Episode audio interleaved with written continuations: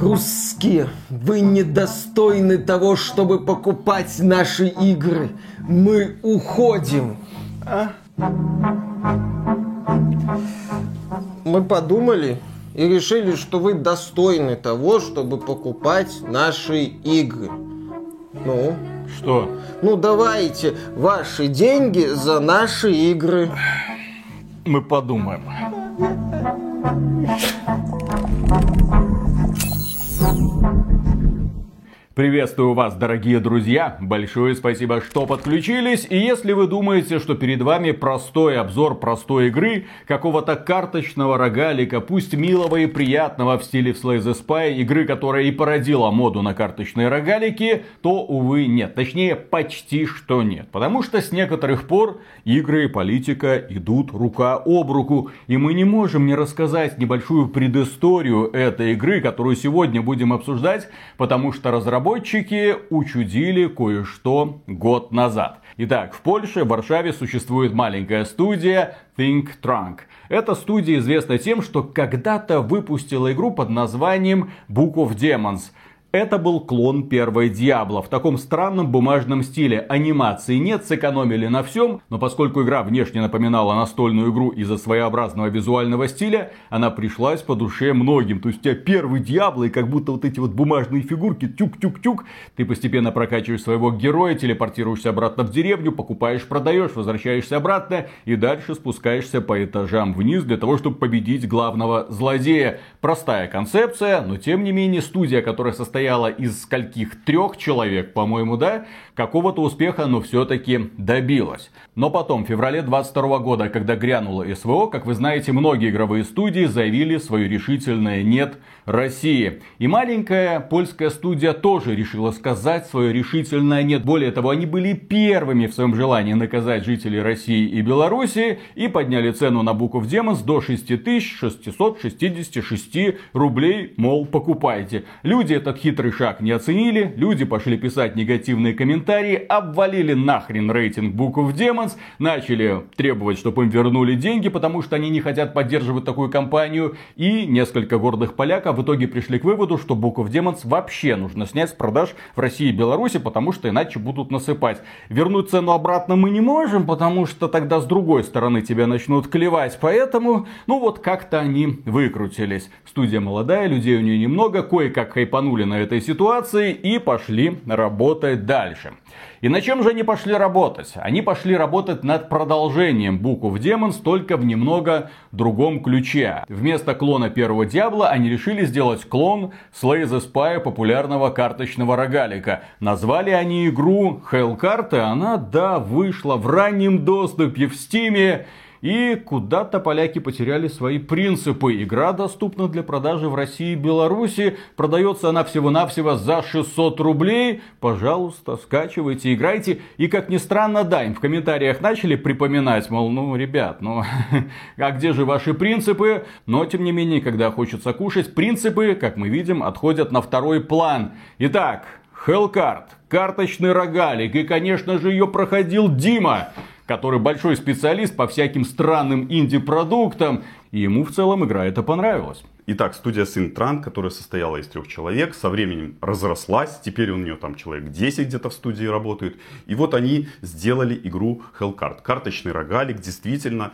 Я уже в свое время как-то с Виталиком обзор делали на карточный рогалик. Мы обозревали Monster Train. Это тут Очень тоже, рекомендуем. Кстати, да, рекомендуем посмотреть. Это именно одиночный карточный рогалик. И что прикольного придумали, какую концепцию придумали разработчики? Они увидели, что Book of Demons пользовалась умеренной популярностью. Ну, там на пике было где-то 2000 игроков, но я думаю, что им было этого достаточно для трех человек.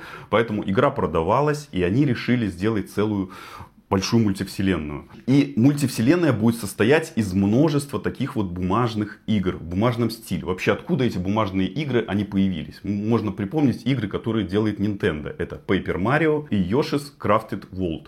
Это как раз таки игры в бумажном стиле. Я думаю, что концепцию они все-таки посмотрели здесь. И их идея такова. Значит, мы делаем, вот одна вселенная у нас есть Book of Demons. Там мы делаем игру такую более мелкую. Она называться будет Hellcard. Да, так она называется Book of Demons Hellcard. Также сейчас они работают над другим проектом, который называется Book of Alliance. Это будет такой клон UFO, ну, XCOM, UFO 94 года, где будет такая тактика. Объединяет Hellcard и Book of Demons одна вселенная и один главный босс архидемон, которого мы должны будем убивать. И должны будем, как и в любом карточном рогалике, штурмовать вот эти вот этажи, убивать всех монстров и покорять, получать призы и все такое. Архидемон традиционно, как и Book Demons, живет под кафедральным собором, который, да, есть в первой Диабло. И предысторию игры нам рассказывает саркастичная фея, которая вот будет после каждой партии нас немножко так ругать или там наоборот хвалить. Она вот так вот немножко издевается над игроком. Это такой элемент юмора, потому что вот в этих играх и Book of Demons, Hellcard есть немножко такая доля юмора. Его там немного, но она такая интересная. Ирония по отношению к игроку. Но чем именно интересна Hellcard по сравнению с остальными карточными рогаликами? Она именно кооперативная игра в большей степени. Потому что изначально разработчики на этом не акцентируют внимание. Они просто продают игру. Да? Но поиграв в нее, понимаешь, что игра раскрывается перед тобой именно в кооперативе. Ты можешь играть в одиночку. Кооперативный карточный рогалик это как вообще работает? это работает совместно с другими игроками. У вас желательно должны быть какие-то друзья. Или вы должны с кем-то подружиться в сети, попробовать, найти себе компаньонов. Потому что в одиночку играть можно. Можно проходить. И я проходил в одиночку.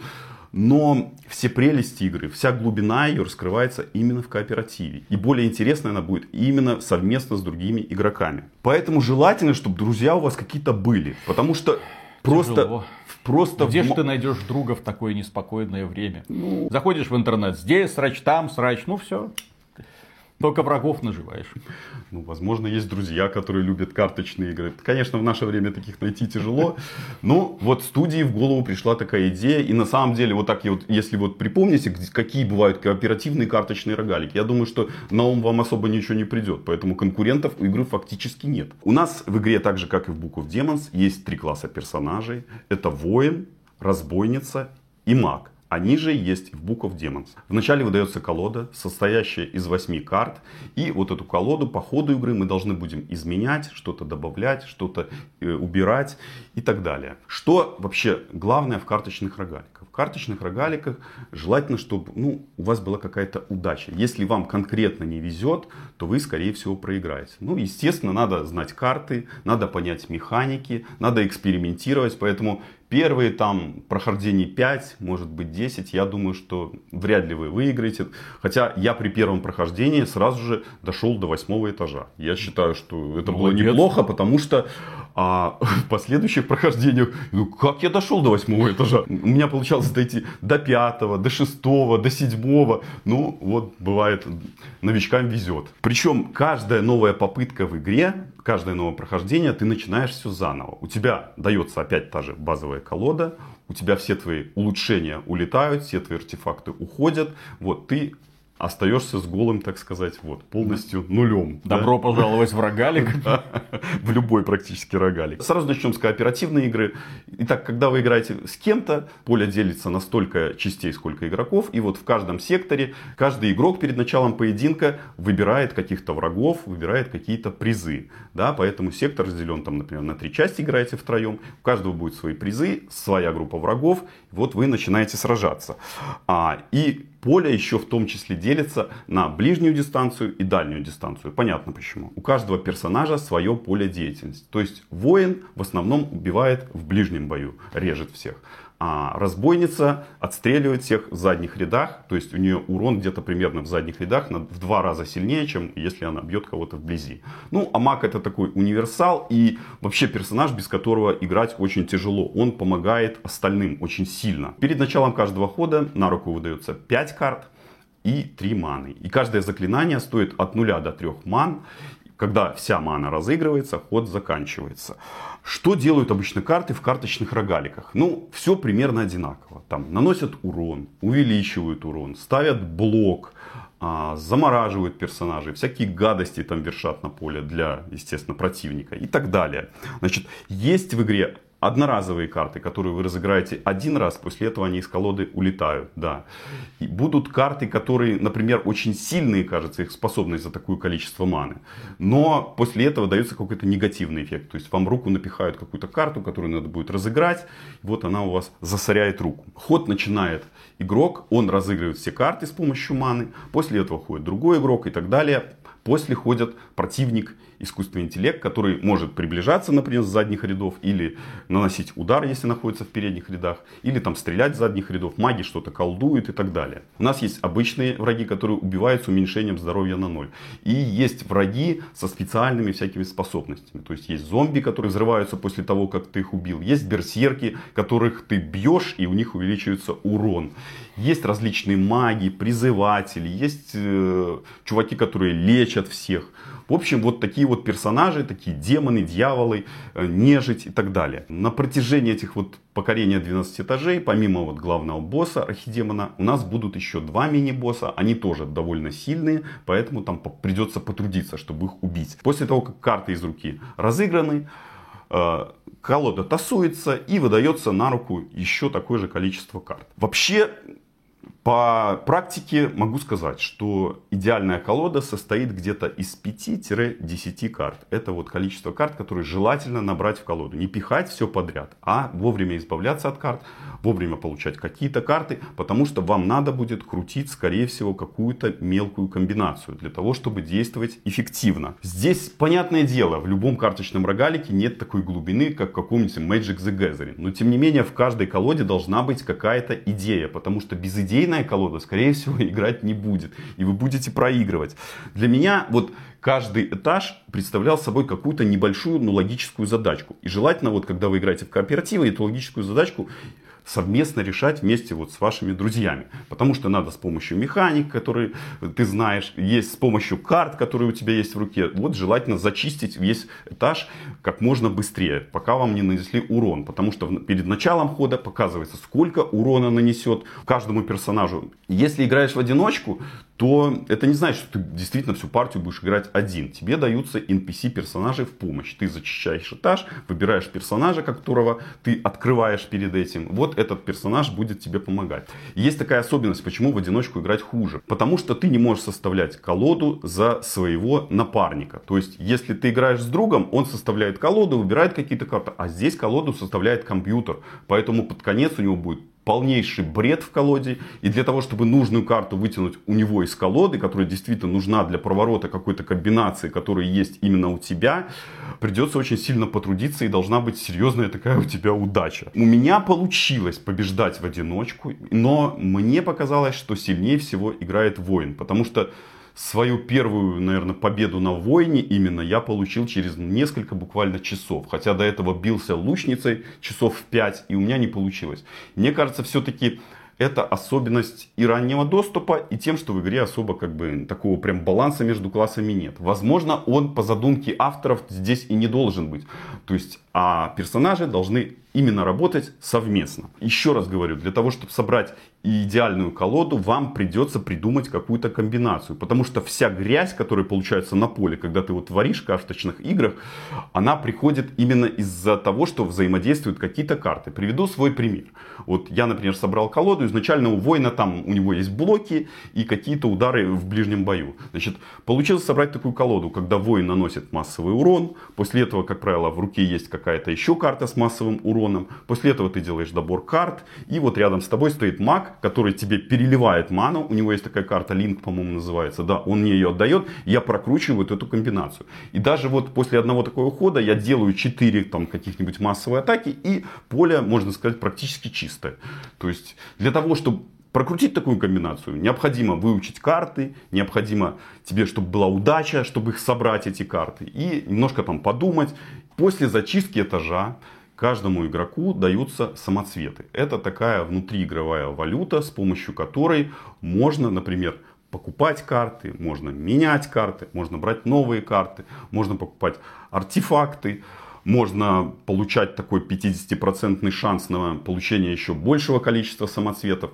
В общем, такая серьезная валюта. Артефакты это такие предметы, с помощью которых ты получаешь какие-то улучшения. Например, большее количество маны, увеличивается урон, ну вот подобное этому. Поэтому есть артефакты вообще там, которые дают халявные самоцветы. В общем, очень полезные такие штучки, но скажу сразу, что полезные артефакты выпадают крайне редко. В основном всякий мусор выпадает. После забега игроку насыпают опыт, независимо от того, победил он или проиграл. Также он за опыт получает новые какие-то артефакты, открывает, новые карты открывает, новых компаньонов открывает. Ну, такой небольшой, но стимул для игры есть. Победа над архидемоном дает большое количество опыта и можно получать такой модификатор, мучение называется. То есть, если вы хотите себе партию усложнить еще больше, можете применять этот модификатор и будет вам сложнее. Для чего вам это надо, ну, кто его знает. Возможно, вы мазохист. Ну, играют же некоторые люди в Escape from Tarkov. Ну, давайте какие-то выводы, потому что карточный рогалик, рассказывать тут о нем долго не получится. Да? Hellcard, с моей точки зрения, вот это отличный именно кооперативный карточный рогалик. Я вообще не советую играть в него в одиночку, вам будет дико скучно. Основа любого кооператива это именно коммуникация, общение. Коммуникация равно победа. Если вы ругаетесь, вы друг другу что-то советуете, а, весело проводите время. В общем, за таким вот общением. Времени в игре вообще можно провести много. Те, кто играет очень-очень долго в него, говорят, что там контента хватает и на 50 часов, и на 90 часов. Там можно что-то открывать. Багов в игре я, например, никаких особо не заметил. У меня ничего, например, не было. Играть мне было в принципе интересно, механики приятные, но после того, как ты прошел полностью до конца, совершил там свою первую победу, ну как-то стимула, я скажу, что становится поменьше. Особенно... А коллекционировать там нечего? Ну особо нечего, вот я же говорю, скинчики там получать, артефакты там открывать, карты какие-то новые, ну такого прям вот как мне понравилось Monster Trade, если были вот какие-то действительно, может быть режимы какие-то, еще что-то, вот такого прям, ну не было, то есть мне кажется, должны еще что-то доработать. Контента, по сути, не так уж и много. Потому что, ну, что разработчики сделали? Они взяли движок, который у них уже был, все ассеты, которые у них уже были, все вот эти объекты, все это поставили какого-нибудь одного, например, геймдизайнера, потому что тот же Ричард Гарфилд делал э, Magic the Gathering в одиночку. Потому что что стоит вот сделать какой-нибудь такой на 300 карт, там действительно там 300 карт, это, ну, довольно-таки много, у каждого персонажа по 100 карт. Ну, я думаю, что геймдизайнер с такой задачей справится, придумает все эти механики. Поэтому что-то в раннюю версию надо было бы еще насыпать, какие-то стимулы. Потому что э, одиночкам, я же говорю, особо делать нечего. Нужны какие-то режимы, нужны какие-то еще плюшки придумать для того, чтобы стимулировать как-то игрока. Может быть, что-то открывать интересное, какие-то изюминки добавить. Потому что в России игра стоит 600 рублей, да? Но вот в той же Беларуси, ну, богатой Беларуси, мы ее покупали с Виталиком за 17 долларов, да? 20 долларов она стоит, и со скидкой получается... Белорусы в два раза богаче да. Россиян. Вот так. за 20 долларов, ну там вообще ничего нет. Ну 600 рублей, ну как-то да, можно подумать, купить. Но дело в том, что когда вы играете втроем, это не какой-нибудь It Takes Two, в которой надо купить всего лишь одну копию, каждый себе покупает по копии. То есть каждый скидывается по 600 рублей, и вот за 1800 вы втроем играете. Поэтому это как-то немножко многовато. Мне кажется, что игра идеально бы подошла для Xbox Game Pass. Потому что вот просто ее покупать Steam, ну, игра-то хорошая, но я же говорю, проблема будет, скорее всего, с подбором игроков, у меня как-то особо не получалось на подборе кого-то выцепить. Я также отметил, что игра переведена на русский язык, так что разобраться с ней будет просто. Ну и что касается карточных рогаликов, обращаю конкретное внимание на две игры. Monster Train, про который мы уже говорили, отличный карточный рогалик. Не зайдет Hellcard, попробуйте Monster Train. И в качестве, скажем так, базы, это, естественно, Slay the Spy. Slay the Spy это база, это пример для всех остальных карточных рогаликов. Графика там очень простая, сделана реально из говна и палок эта игра, но тем не менее она супер крутая. Почему? Потому что разработчики всерьез подумали не над внешним видом, ну он такой себе каляка-маляка, ребенок что-то там нарисовал, а конкретно над игровой механикой. Куча разных карт, комбинаций, героев с разными способностями, куча разных боссов, которых приходится преодолевать. Огромное количество сюрпризов, которые тебя ожидают на пути. Поэтому Slay the Spy однозначно рекомендация. Monster Train как отличный подражатель со своими уникальными особенностями. Битва битвой на разных этажах одного и того же поезда. Ну и наконец-то Hellcard, изюминкой которого является кооперативное прохождение подземелий. Почему бы и нет, тоже уникальная особенность. И на этом, дорогие друзья, у нас все. Если вам этот обзор понравился, поддержите его лайком, подписывайтесь на канал. И, как обычно, преомега громаднейшую благодарность мы высказываем людям, которые подписываются, точнее, становятся нашими спонсорами через Бусти. Добро пожаловать через Sponsr или напрямую через ютубчик. Друзья, работаем дальше. Дальше Дима расскажет про очумелый платформер, равному которому нет нигде, наверное. Даже Nintendo такие уже разучилась делать. Ух! Пока. Работаем. Вообще забавно, как индустрия дает назад. Потому что Book of Demons это такой стопроцентный клон Диабло, Да. только проще, такой более детский такой, вот у нас бумажки, но концепция один в один. И я такой, когда играл, думаю, ну ничего себе, как повернула история 20 лет спустя. Не, на тот момент было где-то 15 лет спустя. Не, это первого Диабло все-таки. Да, первого Диабла. Так я же говорю, то есть выходит игра, клон первого Диабла, и которая становится, ну так, в себе более-менее успешной. Для Индии это хит. Где вообще клон нормальный Диабло? Такой четкий, жесткий и именно что рогалик. Чтобы ты проходил вот эти все этажи, убивал Диабло и заново, и заново, и Не, заново. ну убийцы Диабло каждый год выходят. Ну, что-то не убивают, как-то не могут. Не добьют. Сейчас, сейчас, сейчас. Выйдет Диабло 4. 4 убьет. Пум! Само себя. Не надо будет ничего клонировать. Ну, Посмотрим еще на эту их бету. Ладно, когда еще выйдет обзор, не знаем. Мы уже пощупали бету или еще нет. Ну, да ладно. Итак, раз, два, три.